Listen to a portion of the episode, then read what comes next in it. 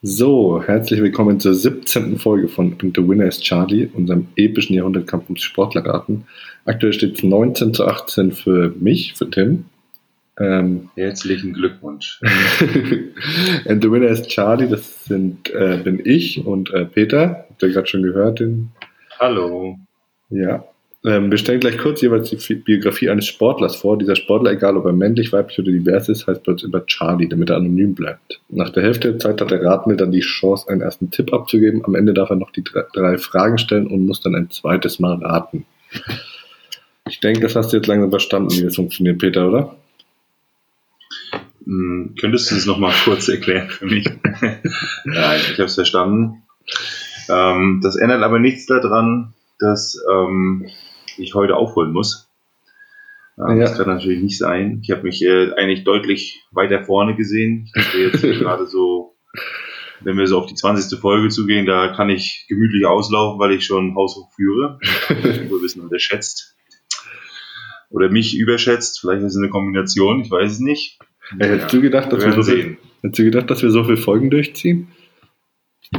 Nö, Nee, ne? Nee, hätte, hätte ich nicht gedacht. Nee, aber es macht äh, unheimlich viel Spaß. Und das Feedback war auch echt immer wirklich positiv. Es hat mich echt gefreut, so vor allen Dingen viele so auch im Bekannten- und Freundeskreis und so, die das regelmäßig hören. Ich kriege auch immer hier und da mal eine Nachricht und äh, auch Hinweise zum Beispiel, dass wir in unserer Zusatzfolge ultra gespoilert haben. Also das war ja diese aus den Anfängen noch, ähm, die ich mir auch im Nachhinein auch nochmal selber angehört habe. Äh, das war schon ein bisschen gruselig. Da hat sich jetzt einiges verbessert in unserer Tonqualität und auch in dem Vortragestil. Ja. Finde ich eigentlich ganz lustig. Das aber auch zum Propos ja? Du noch kein Meister vom Himmel gefallen, würde ich sagen, aber ja. Nee, jeweils nicht bei uns beiden. ähm, was ich geil fand, ist das Feedback ähm, auf die letzte Folge. Ähm, hier nochmal auch äh, fetten Dank an Stefan, der hat das echt klasse gemacht, fand ich. Ja, ähm, sowohl sowohl richtig ähm, gut vorbereitet als auch gut vorgetragen und ähm, ja, gab, gab gutes, gutes, gutes Feedback. Ne? Vielleicht äh, muss da irgendwann nochmal ein Comeback gemacht werden. Ja, ähm, jetzt wollen wir erstmal die. Für eine Wiederholung hat er sich ja. auf jeden Fall beworben. Ja, für ein Best of. Best of Edwig. Ja. Nee, das war ziemlich cool. Ähm, waren, waren, waren coole Charlies. Und vor allen Dingen muss ich sagen, mir hat das sehr viel Spaß gemacht, weil ähm, ich finde es ja sehr spannend, wenn ich die Charlies recherchiere. Aber ich muss es natürlich auch im Alltag immer ein bisschen unterkriegen und das heißt, ich brauche einfach irgendwo mal in der Woche mal ein, zwei Stunden Zeit, ein bisschen zu recherchieren, das alles ein bisschen zusammenzuschreiben. Ähm, das war natürlich cool, einfach mal sich hinzusetzen und einfach nur zu raten. Ne? Also ich musste nichts machen, ja. ähm, konnte mich zurücklehnen und äh, zuschauen oder zuhören, ähm, wie jetzt im Endeffekt dort Charlie vorgestellt wird und man hat ja trotzdem die gleichen Nervenkitzel. Vor allem gleich zweimal gehabt. Das fand ich irgendwie. Ja, das stimmt. Für mich persönlich war es cool. Ohne jetzt zu viel zu verraten oder zu viel also, zu sprechen zu wollen, aber äh, könnte sein, dass wir nächste Woche noch eine, eine solche Folge aufnehmen, ne? Würde ich jetzt mal behaupten. Echt? Ja, ich hoffe doch. Ja, da bin ich auch gespannt. Ja, mal sehen. Dass die anderen ich sag mal so, wir haben ja doch den einen oder anderen ähm, schon mal gekitzelt ja, und äh, jetzt äh, müssen wir es nur über die Bühne bringen. Ja, ich bin, bin, bin gespannt. Ja. Ich, bin, ich bin auch mal offen dafür, muss ich auch ganz ehrlich sagen, falls da mal, ähm, ist jetzt mit dir ein bisschen unabgesprochen, aber falls da mal einer Bock drauf hat, wenn er meint, er ist besonders clever, er kann sich natürlich auch mal für eine Special-Folge melden und äh, kriegt von uns mal einen Charlie vorgestellt, mal sehen, wie viel er da ja, errät. Das ist auch mal eine Möglichkeit, genau. Wir könnten ja dann vielleicht einen kleinen Einsatz. So ein einen kleinen Einsatz. Äh, ja, das äh, finde ich immer gut. Wenn er nicht mindestens äh, drei von vier möglichen Punkten gegen uns, gegen uns holt, dann äh, muss er uns irgendwie bespaßen oder weiß ich nicht genau. Irgendwas Stimmt. bestimmt Gutes ein. Sozusagen ein, ein, ein Turnier ein Turnier. Wir machen Playoffs dann sozusagen gegeneinander. Wird dann, äh, die, die Charlies werden in den Topf geworfen und werden gelost. Ja. Und werden dann sozusagen gezogen, zufälligerweise. Und da wird gegeneinander gespielt. Und wer gewinnt am Ende nachher den, den, den Charlie, Charlie of the Year? Charlie. Den Charlie Cup. Geile Idee. Sehr gute Idee. Finde ich ganz, äh, finde ich ganz witzig. Gut, Jo. Wollen wir loslegen heute, oder? Hast du, äh, ich habe eine, eine Frage. Äh, Gut. Da können wir dann auch ähm, sagen, ähm, wer dann von uns anfängt. Also, was, oder nicht, nicht, ähm, nicht was, sondern wie schnell ist ein Mensch, also wie schnell ist der schnellste Mensch im Sprinten? Mm, Nur durch Muskelkraft. Du ja. musst sag mal, ich sag mal, äh, du, äh, plus minus 2 kmh. Okay, äh, dann sage ich 37 kmh. 37 kmh ist falsch. Äh, Usain Bolt ist am 16. August 2009 bei seinem Weltrekord von 9,58 Sekunden bei den Leichtathletik-Weltmeisterschaften hat er eine kurzzeitige Spitzengeschwindigkeit von 44,72 kmh. Uff. Aber dann war das eine Durchschnittsgeschwindigkeit, verdammt, ja. Okay, das du, schnell. ja, ich glaube, du hast eine, eine Durchschnittsgeschwindigkeit dann nachher von einem Sprinter oder sowas. Ne? Ja. Was glaubst du denn, was ist denn die, die höchste Geschwindigkeit, die sozusagen von Menschen äh, mit Muskelkraft geschafft wurde? Naja, war das noch mehr als diese 44 km/h? Ja, deutlich. Ach krass. Ich gebe dir mal einen Tipp. Ähm, es geht auch ein bisschen in Richtung äh, meine Charlies heute schon. Boah, also mit Muskelkraft. Das heißt, hilft dir jetzt gar nicht, geht, ne? das, heißt, es geht gar nicht um Laufen, es geht wahrscheinlich um irgendwie sowas wie Skifahren oder so. Ja, das wäre, das ist auch interessant, habe ich hier auch. Äh, das wäre sozusagen Ausnutzung der Naturkräfte maximal. Es ist nämlich tatsächlich beim Geschwindigkeitsskifahren, da kannst du auch mal tippen.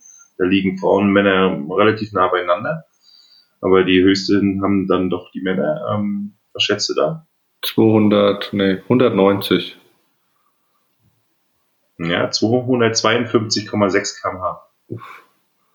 Okay, und was ist jetzt das, was du, was ist jetzt das, was du mit der Muskelkraft meintest? Mit der Muskelkraft ist ähm, Fahrrad im Windschatten fahren. Ah, okay. äh, ist hier das höchste. Äh, was schätzt du dort? 85. 296 kmh. Was? Genau. Ach, das, das ist dann das, ich weiß, wie das läuft. Ja, die, die, fahren dann auf so einem Salzsee, wo die keine Reibung haben und so, ne?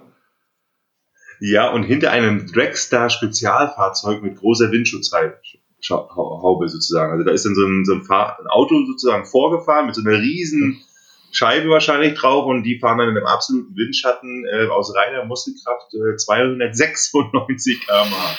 Das ist fast so schnell wie mein Lamborghini Aventador. Den ja, den du dir von deinem ganzen Geld, das in Spotify immer gibt, gekauft hast, ne? Genau, ja, na gut, den habe ich ja gleich am Anfang schon. nach, nach, der ersten Folge. Nach der ersten Folge, genau. Ja, das finde ich schon krass. Na gut, also ich habe gewonnen. Ja. Dann würde ich auch ähm, anfangen.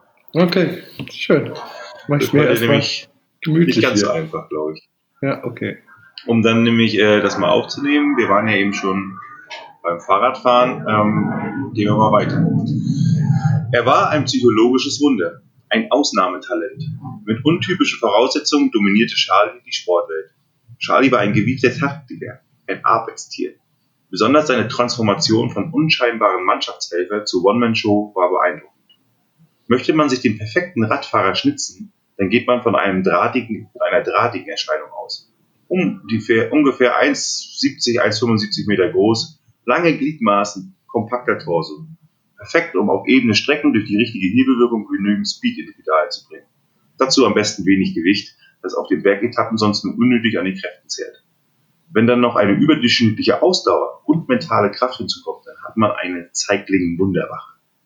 Charlie fuhr im Radzirkus unter ganz anderen Voraussetzungen. Über 80 Kilogramm Körpergewicht verteilten sich auf 1,88 Meter geballte Athletik. Breite Schultern, eine massive Statur. Was sich im ersten Moment wie eine verfehlte Wahl der Sportart liest, war schließlich der Schlüssel für die beeindruckende Dominanz von Charlie. Neben seiner ausgeprägten Physis verfügte der großgewachsene Charlie über eine vorbildliche Arbeitsmoral. Diese bekam er früh auf der Farm seiner Eltern nahe Pamplona vermittelt, auf der er am 16. Juli 1964 geboren wurde. Vater Bruno war ein stolzer Baske, der wenig redete und lieber seine Arbeit für sich sprechen ließ. Auch Charlie lebte bis heute nach der Devise Ich habe die innere Ruhe von meinem Vater, einem Farmer, geerbt.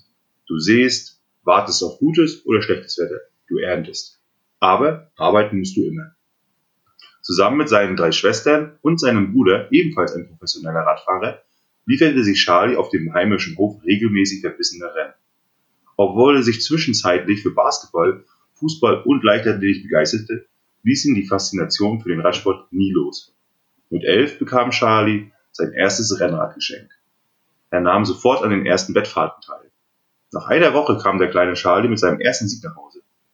Ein Jahr darauf klopfte das erste offizielle Team an. Innerhalb von fünf Jahren mauserte sich das Sprinttalent durch Erfolge bei den Provinzmeisterschaften und durch über 50 Einzelsiege zum großen Versprechen des spanischen Radsports. Nur wuchs er immer mehr in die Höhe und legte auch ständig an Gewicht zu.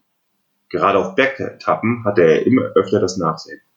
Nichtsdestotrotz wurde der damals 18-Jährige durch das regionale Pro-Team unter Vertrag genommen. Charlie fuhr zunächst für den Amateurkader und schnappte sich nach einer einjährigen Eingewöhnungsphase auch bei den Erwachsenen die Meisterschaft. Dazu beendete er die Saison mit dem spanischen Amateurtitel. Seine Leistungen katapultierten ihn geradewegs in den spanischen Olympiakader. Mit dem Beginn der professionellen Karriere musste er sich durch die Mühen der Teamhierarchie kämpfen. Er konnte jedoch einige Ausrufezeichen setzen. Vor allem beim Zeitfahren machte Charlie von sich reden. Die Leistung des jungen Spaniers ließen. Bei den Leistungstests kam heraus, dass der großgewachsene Pitalritter über schier unerschöpfliches Potenzial in Bezug auf Ausdauer und Kraft verfügte, das man nur mit dem richtigen Training kanalisieren müsste. Dennoch tat sich Charlie in Folge immer schwer.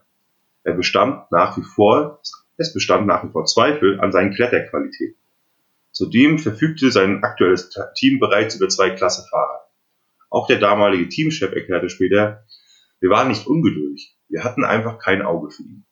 Charlie war jung, aber zu dieser Zeit auch verdammt schwer. Er wog mehr als 80 Kilogramm. Wir dachten nicht bei ihm an einen Titel oder irgendwas ähnliches. Nur ein Jahr später änderten sich jedoch die Vorzeichen. Der junge Spanier hatte sein Körpergewicht deutlich reduziert. Charlie gewann Paris-Nizza und konnte vor allem am Berg jetzt auch endlich überzeugen.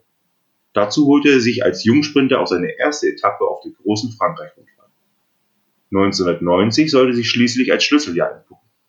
Charlie zeigte bei zahlreichen Rundfahrten seine Klasse und wurde schließlich als Domestic, dessen Vorrang vorrangige Aufgabe es ist, seinen Mannschaftskapitän zu unterstützen, auf die Tour geschickt. Spätestens bei den Bergetappen schien der Youngster aber deutlich fitter zu sein als sein Kapitän Delgado und wurde in seiner Leistung förmlich ausgebremst.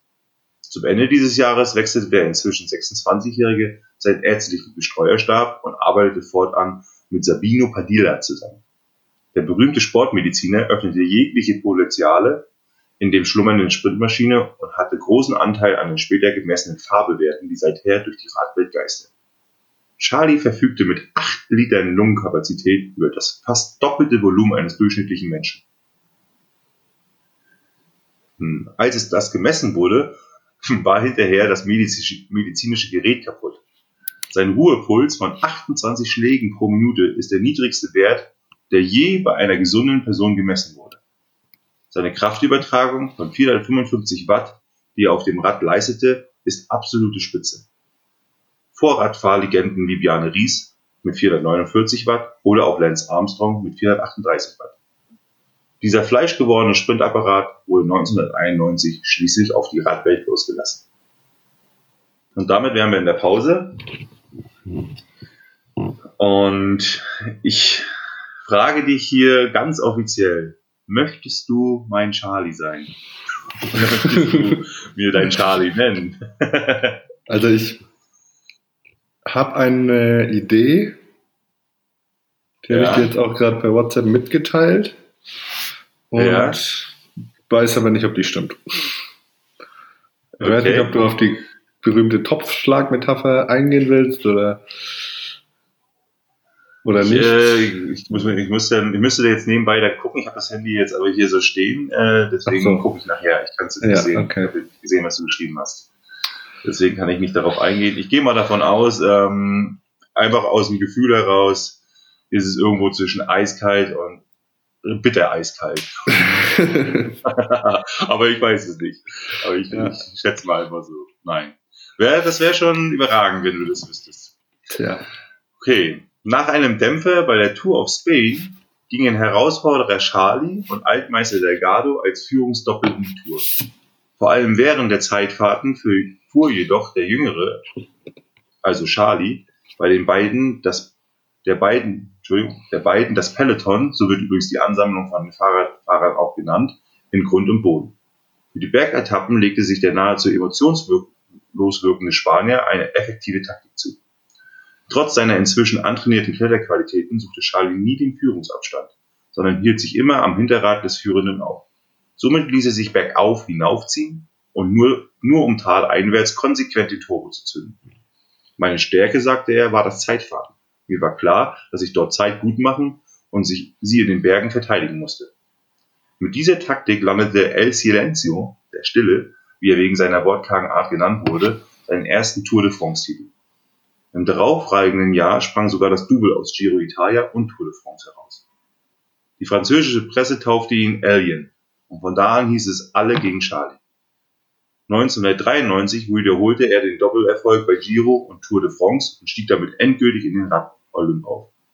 Der italienische Profikollege Claudio Chiappucci war nur noch bedient, war nur noch bedient. Er sagte, ich glaube, ich verzichte darauf, gegen Charlie anzutreten. Es ist einfach sinnlos. In der Zwischenzeit war Charlie ausgerechnet ein Baske zu einer nationalen Ikone aufgestiegen. Seine zurückhaltende und freundliche Art imponierte den Menschen. Charlie hatte Spanien mehr geeinigt als jeder andere. Er ließ uns an den herrlichsten Siegen teilhaben, erklärte der spanische Schriftsteller Manuel Vázquez Montalbán. 1994 zeigte er sich beim Giro Italia in einer schwierigen Verfassung und musste seinen Titel in Italien.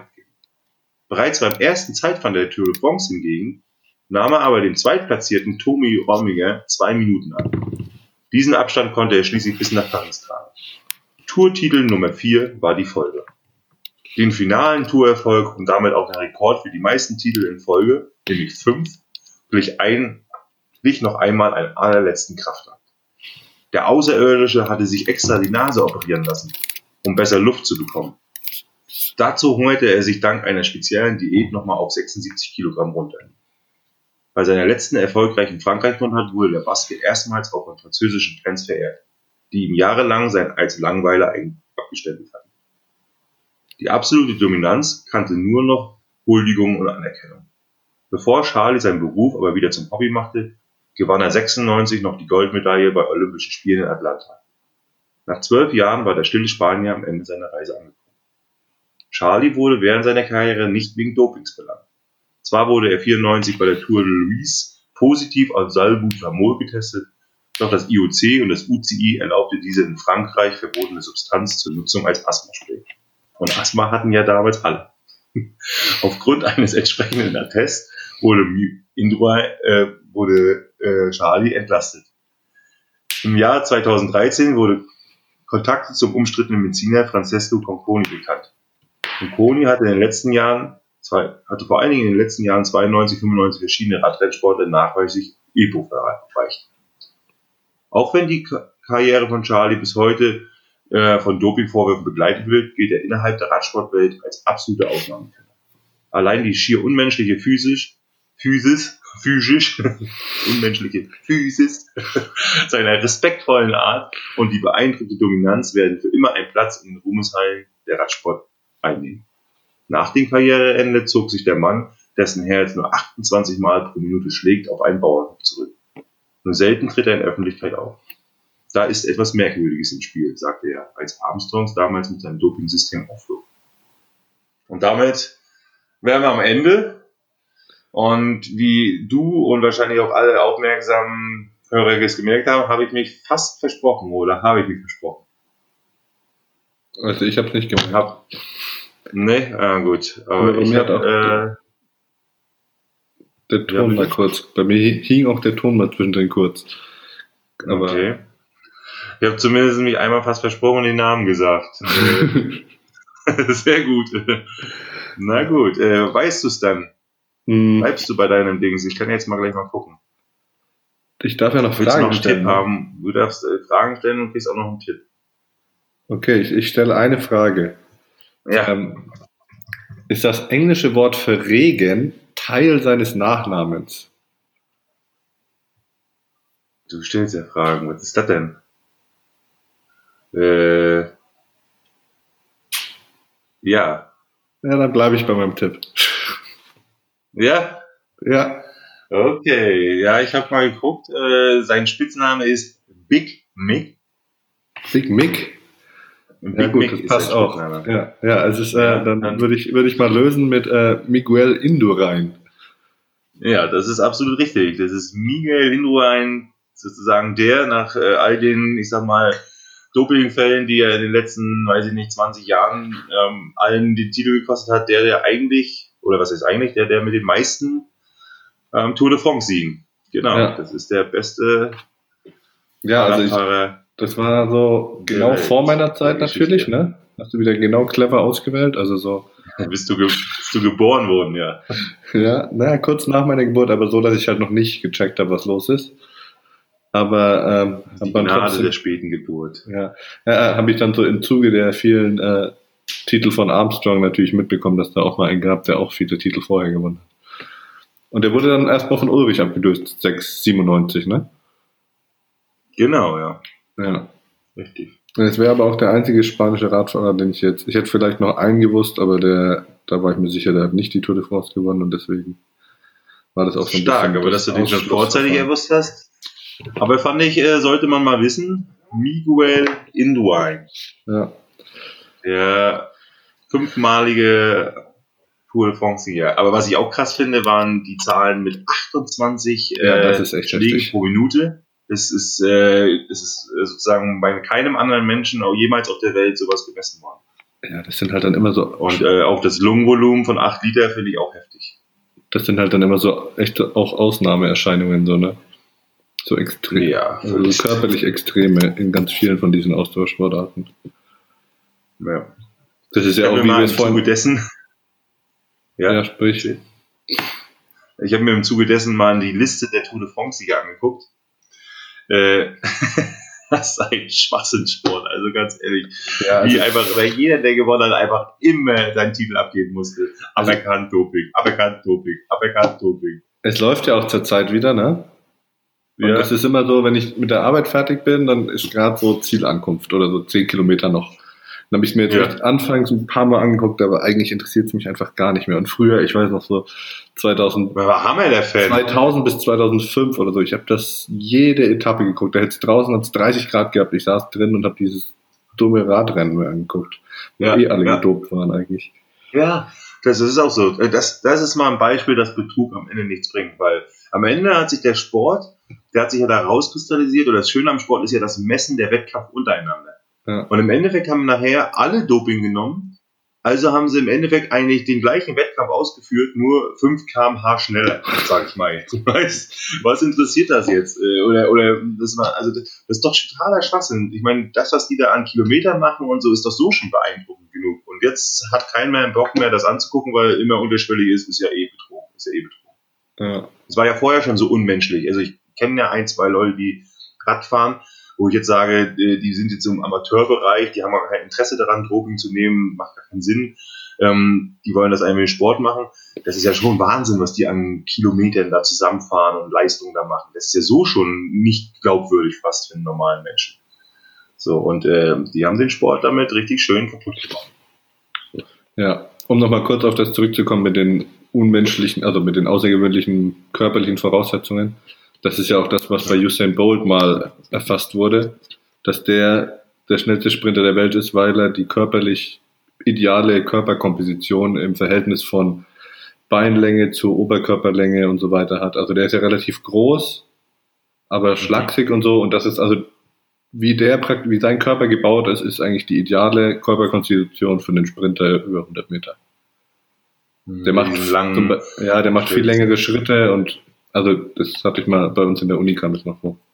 Ja, genau, von der Biomechanik schon, aber es ist, ja, genau. er muss ja trotzdem es schaffen, irgendwie trotzdem schaffen, so eine Frequenz hinzubekommen, ne? Und dann auch ja. ja er muss es halt auf die Bahn bringen, aber vom Körperbau hat er schon mal die idealen Voraussetzungen gehabt. Ja. Apropos vom Körperbau habe hab ich auch die idealen Voraussetzungen für Sumo Ring jetzt. apropos, apropos, apropos ideal, ich möchte mal festhalten, dass ich ideale zwei Punkte hier gerade geholt habe. Ja, das war großartig. Und da du jetzt ja zurückschlagen möchtest, denke ich mal, lege ich mal los, oder? Hast du jetzt 21 Punkte, ne? Und ich habe dann noch. Gerade noch 18. Aber du hast jetzt die Chance, auf, auf 20 aufzuschließen. Und zwar, wenn du folgenden Charlie errätst. Charlie ist Olympiasieger 2004 und 2008 und hat insgesamt 30 Mal einen neuen Weltrekord aufgestellt. Aber im Jahr 2020 geisterte Charlies Name aus einem ganz anderen Grund durch die Medien. Denn mit jetzt 38 Jahren ist Charlie mittlerweile politisch aktiv. Bereits 2012 und 2018 gehörte Charlie zum Wahlkampfteam des Präsidenten. Seine Nähe zum Oberhaupt des Staats öffnete Charlie viele Türen. Unter anderem bekam er dadurch einen hochdotierten Trainer, Trainerjob bei einem der wichtigsten Clubs des Landes und wurde Teil des Olympischen Komitees. Anfang des Jahres wurde Charlie dann in eine 75-köpfige Kommission berufen, die eine Verfassungsreform ausarbeiten soll. Dabei hat Charlie keinerlei juristische Kenntnisse oder politische Erfahrungen, sondern Charlies Zugehörigkeit zu dieser Gruppe kann man nur eher, als, äh, eher der Propaganda zuschreiben. Aber Charlie ist da nicht der Einzige. Auch einige regierungstreue Künstler, Schriftsteller oder Schauspieler gehören dem Gremium an, das durch die Umschreibung der Verfassung unter anderem die weitere Rolle des Staatsoberhaupts nach 2024 regeln soll. Für viel Häme sorgte in diesem Zusammenhang im Februar folgende Aussage Charlies über die Verfassung. Ich verstehe jetzt, dass das ein wichtiges Buch ist, das jeder lesen soll. Ich habe viel Neues erfahren. Natürlich eilte ein Regierungssprecher Charlie zu Hilfe, denn die Unkenntnis der Verfassung sei keineswegs hinderlich für deren Bearbeitung. Sie ermögliche im Gegenteil ein großes Spektrum an Meinungen. Danach fragte Charlie, der zuvor sagte, ich bitte gleich um Verzeihung, ich bin kein Jurist, den Präsidenten nach Möglichkeiten den Kommunen direkt Staatsgeld zu geben, damit die Sportstätten selbst, damit diese Sportstätten selbst reparieren könnten und nicht auf die jeweilige Regionalregierung, die, Zitat Charlie, damit gar nichts zu tun hat, oder Sponsoren warten müssen. Wie ich bereits erwähnt habe, startete Charlie bereits früh seine sportpolitische Karriere. So war Charlie 2014 bei den Olympischen Spielen bereits Bürgermeister des Olympischen Dorfs Seit 2016 ist Charlie Mitglied des Olympischen Komitees und von Dezember 2016 bis Mai 2017 war Charlie Präsident der nationalen Dopingagentur seines Landes. Für den Präsidenten besuchte Charlie eine Luftwaffenbasis in einem Krisengebiet im Ausland und Ende 2016 warf Charlie Deutschland systematisches Doping vor. Diese Vorwürfe wies der DOSB natürlich zurück. 2016 kommentierte der zwischenzeitlich in Monaco lebende Charlie die regenbogenfarben lackierten Fingernägel einiger schwedischer Athletinnen mit den Worten Wenn wir diese Kultur erlauben, sich auszubreiten und das alles auf der Straße zu treiben, müssen wir um unser Land fürchten. Dieser Satz brachte ihm harsche Kritik ein. Wenige spä wenig später ruderte Charlie zurück und verwies auf sein schlechtes Englisch. Mhm. So, vor der. Er weiß nicht, wer es ist. Er ist Weltmeister im Zurückrudern. Vor der Pause noch ein paar sportliche und biografische Fakten. Charlie kam am 3. Juni 1982 zur Welt. Zuerst strebte Charlie eine Karriere im Kunstturnen an, wechselte dann jedoch zu seiner Sportart. Charlie wuchs in bescheidenen Verhältnissen auf. Mittlerweile hat Charlie eine Tochter, die 2014 zur Welt kam. Damit wären wir in der Pause und während du noch ein bisschen nachdenkst, würde ich hier mal kurz äh, Werbung machen, weil wir okay. haben ja mittlerweile echt viele Hörer aber das kriegen trotzdem, also wir haben viele Hörer, die uns sehr treu folgen, aber ähm, wir wollen natürlich, dass es noch ein paar mehr Leute mitkriegen. Deswegen, viele von euch folgen ja schon unserem Instagram-Account, falls ihr das noch nicht tut, ne? Macht mal abonnieren. Und gern könnt ihr uns. And the winner is Charlie. And the winner is Charlie. Und gern könnt ihr natürlich auch mal unsere Stories, die wir da jedes Wochenende, wenn wir eine neue Folge hochladen, posten oder auch mal einen Post teilen. Vor allem, wenn ihr jetzt schon gelöst habt, also wenn ihr meinen Charlie jetzt schon erraten habt, könnt ihr das ja mal auf Instagram herausposaunen, dass ihr besser seid als Peter. Nicht besser als ich, aber besser als Peter. Aber bitte dann nicht mit dem Namen des Charlies, sonst nee. wird der Ratespaß ja für die anderen nee, verloren. Genau, einfach mal sagen, yo, ich habe schon zur Halbzeit gelöst, Peter nicht. ich habe schon zur Halbzeit gelöst, Peter nicht, ja. Das stimmt. Wieso bist du dir sicher, dass ich das nicht löse, oder was? Nee, ich wollte jetzt halt mal ein bisschen unsere Fans animieren. Willst du denn, was willst du denn einen Tipp abgeben? Ich will den Tipp abgeben, aber ich bin mir unsicher. Ich weiß es nicht. Ähm, ist der noch aktiv? Ich, darf ja nicht. Nein, ich frage jetzt einfach mal. Ich habe keine Ahnung. Also er ist mittlerweile 38. 38. Das, das ist ja gar nicht so alt. Du bist noch nicht 38, noch. ja. Oh, Mann, ja, ich weiß es ehrlich ich, ich weiß es nicht. Ich gebe jetzt hier irgendeinen Tipp, aber das passt bestimmt nicht. Okay. Ich mach mal weiter. Die Topfschlagmetapher. Willst du die Topfschlagmetapher? Wenn du dich so freust, dann äh, weiß ich ja, dass es kalt ist. Nee, es ist, es ist nicht so kalt, aber es ist, ja, also es ist, ich würde mal sagen, kennst du das, wenn du abspülst und das Wasser ist zu heiß und du dann ein bisschen kaltes Wasser noch reinlaufen lässt, damit das Wasser nicht zu heiß ist? So ist es ungefähr. So, wie, so lauwarm. Ja, so wie du die, so wie du dir die Haare wäschst. Beim Friseur. Ah, angenehm. Ja, so angenehm. Es okay. geht in die richtige Richtung. Gut, okay. Okay. so, dann arbeiten wir uns bei Charlie mal sportlich nach vorne. Zum ersten Mal in Erscheinung tritt Charlie 1998 bei den Junioren-Weltmeisterschaften in Annecy. Oh, ich hasse französische Wörter. Ich glaube, ich lasse die jetzt immer raus. Ich auch. ich auch. Das ist einfach in einem französischen. Irgendwo in Frankreich. ja. Dort wurde Charlie allerdings nur Neunter. Doch bereits ein Jahr später holte Charlie Gold bei den Jugendweltmeisterschaften. Nicht Junioren, sondern Jugend. Mit 4,10 Meter. Bei der Junioren-WM 2000 steigerte sich Charlie auf die Höhe von 4,20 Meter und holte Gold. 2001 stellte Charlie dann beim ISTAF in Berlin mit 4,46 Meter einen neuen Junioren-Weltrekord auf. Man bedenke, Charlie war damals 19. Es folgte die Europameisterschaft 4,46 Meter? Warte ganz kurz, 4,46 Meter?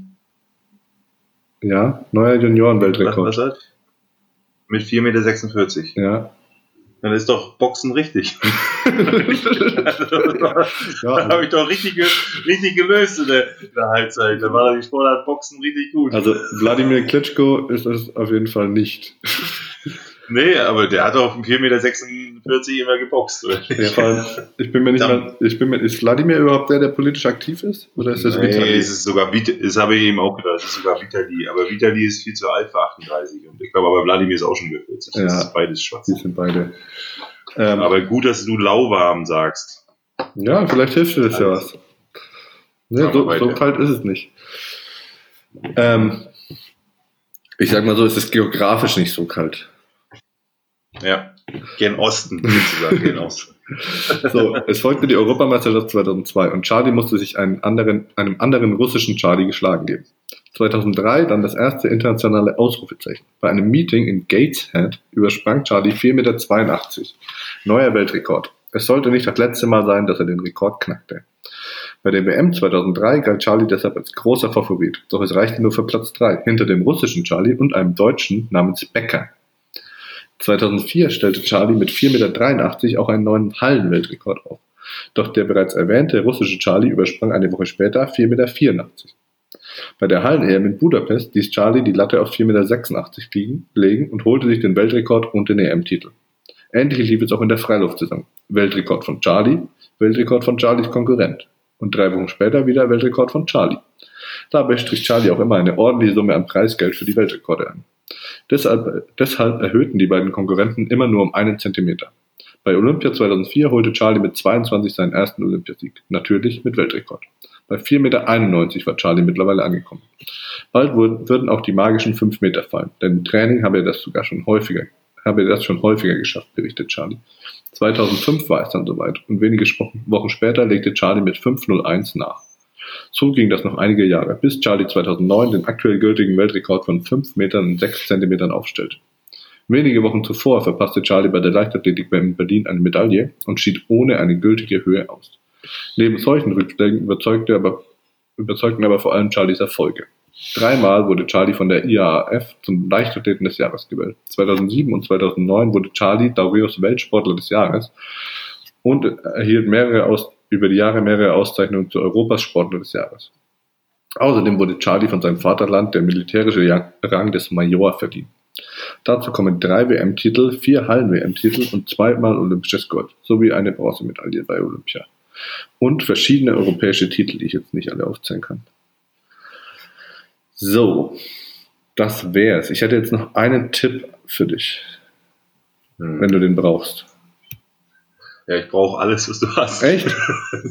ich habe genau einen Namen im Kopf, und wenn der es nicht ist, dann ist es äh, vorbei. Ich brauche alles, was du okay, hast. Okay, also gib's mir. Sag den Tipp. Charlies großes Vorbild war Sergei Bubka. Ich hoffe, das ist ja, nicht der Name, schön, den du im Kopf hattest. Namen, den ich, oh, das ist genau der Name, den ich im Kopf hatte. Meine Frage wäre jetzt, ob sein Vorname Sergei gewesen wäre. Ja. oh Mann. Äh, das war bestimmt der, oh, das war der, der, mit dem er da immer, Sergei Bubka ist der einzige Hochspringer, den ich kenne, außer hier, wie hieß der hier, äh, Tim Ulbrecht? Nee, das war ein Basketballer. Wie ist denn der bei uns, der Deutsche damals? Hm, ähm, es gab verschiedene Deutsche. Es gab Tim Lobinger. Tim Lobinger, genau, ja. Ja. Ähm, ich gebe jetzt mal noch nichts. einen Tipp, der aber echt ein großer Tipp jetzt ist von mir. Ich weiß nicht, ob ich das machen kann. Ähm, Lass es, ich will nichts geschenkt kriegen. Ja, ja, dann überleg mal noch ein bisschen. Überleg einfach mal noch ein bisschen, was. Ja, ja also ähm, du hast ja gesagt, ich, das ist ja aus, aus europäisch. Also, ist er ähm, Ukrainer? Nee. Okay. Ähm, ist er Bulgare? Nee. Hm. Dann habe ich noch eine Frage. Ist er ein Mann? Nee. Okay. Frau. Ah. Gott. Okay, ist eine Frau. das wäre mein Tipp gewesen. Krass. Das ist eine Frau. Oh, wie hieß denn? Das habe ich bis jetzt gar nicht gerafft. Sehr gut. Alter Fuchs, jetzt hast du mich mal endlich mal gekriegt. Ja, ich habe endlich ah, mal die, das, das Geschlecht verschleiert. Das hast du gut gemacht. Ja, das machst du ja sonst nur in der Dusche. Mensch, ey. der Frau, oh Gott, oh Gott, was gibt's denn da Hochsprungfrauen? Oh, verdammt. Oh, das ist jetzt ein bisschen, jetzt stehe ich unter Druck. Das hätte ich vorher mal äh, Natalia, äh, irgend sowas, so Natalia Klimanenko, ich habe keine Ahnung, wer ich leisten. Oh Mann. Ich habe auch keinen. Also, ich sag mal so, 30 Mal Weltrekord, ne? 30 Mal. 30 Mal, ja, die, die ist, wenn du sagst, ist es bestimmt, dann, dann, dann kommt bestimmt so ein Aha-Effekt. Das ist jetzt ist dieser Punkt eingetreten. Jetzt ist es, glaube ich, zum ersten Mal peinlich. Ja, aber so peinlich, aber so richtig ärgerlich, weißt weil man sagt, so, das hätte man wissen müssen. Ja, das ist so wie bei mir hier diese Eisschnellläuferin. Ich will jetzt nicht spoilern, aber. Ja. Ah, ich weiß nicht, warte mal ganz kurz nochmal. Ähm, das ist für euch jetzt äh, Zuhörer bestimmt richtig spannend. aber da müsst, da müsst ihr durch. Ich, äh, ich kann das nicht so einfach. Äh, wie hieß denn das? Ich weiß ja nicht mehr bei uns. Wie hieß denn bei uns? Das war noch, eine Hochschule. Keine Ahnung, ich sage jetzt Natalia Krimanenko. äh, nee, es ist äh, Jelena Isinbayeva. Wer? Jelena Isinbayeva. Okay, nee, das hätte ich Sagt dir gar nichts? Nee, das ist Jelena, ich muss gerne gucken. Jelena Isinbayeva. Jelena. Und die hat so einen homophoben Spruch gemacht? Nicht nur einen. Echt? Wo kommt die denn her? Aus Russland. Die ist mega der Putin-Anhänger. Und deswegen auch eben. Ach, sie ist Russin. Ja, ja, sie ist Russin. Auch. Jelena Gedizhnevjana Isnabayeva, die ehemalige ja. russische Hochspringerin. Sie wurde zwar Olympiasieger. Gut, äh, nee, das ist die habe ich nie auf dem Bild, die habe ich gar nicht. Die ist ja, bestimmt, die ist auch nicht so alt.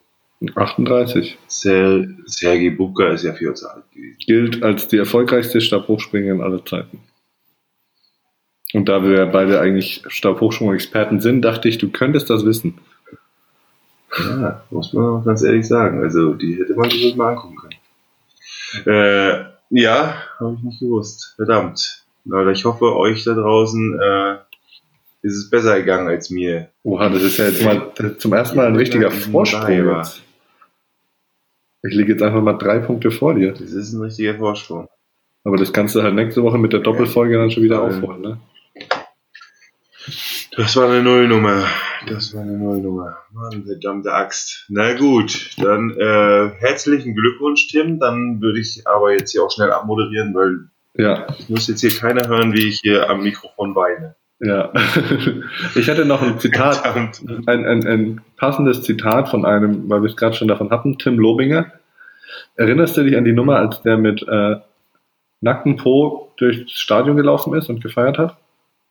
Wahrscheinlich nicht. Ich, ich kannte ja, es auch nicht. Doch, doch, doch, doch. Echt? Kann, äh, ich kannte ja, es auch nicht. Doch, doch, doch. doch Echt? Kann, also, äh, also, zumindest habe ich es mal gehört. Doch, daher kennt man so ein bisschen ja. auch, glaube ich, ist ja. Auf jeden Fall hat er dafür 5000 Euro Strafe zahlen müssen und hat dann danach gesagt, die sollen sich mal um ihre eigenen Probleme kümmern und sich nicht hinter meinem nackten Po verstecken.